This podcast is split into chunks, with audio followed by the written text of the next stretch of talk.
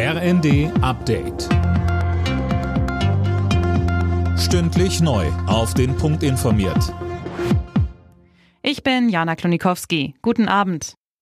Damit die Haushaltsverhandlungen der Ampel vorankommen, hat Bundeswirtschaftsminister Habeck seine für Montag geplante Reise zur Weltklimakonferenz in Dubai abgesagt.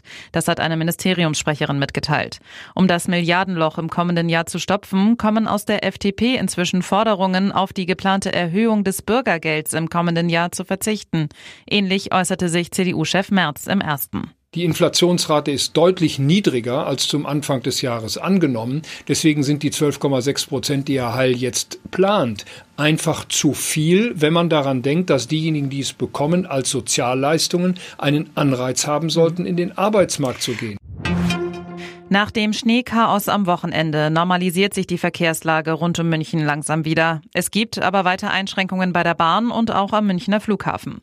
Uwe Schimonek. Insbesondere auf den Strecken südlich von München und bei der Münchner S-Bahn sollten sich Fahrgäste auch weiter auf Zugausfälle einstellen, heißt es bei der Bahn. Die Lage werde sich erst in den nächsten Tagen verbessern. Der Flughafen mahnt Fluggäste weiterhin bei den Airlines nachzufragen, ob der Flieger auch startet. Man könne noch nicht abschätzen, wann es wieder Normalbetrieb gibt. Großbritannien will bei der Suche nach Hamas-Geiseln helfen. Das britische Militär werde Überwachungsflüge über dem Gazastreifen vornehmen. Das teilte das britische Verteidigungsministerium mit. Die Flugzeuge seien unbewaffnet. Es gehe nur um die Lokalisierung von Geiseln, heißt es weiter.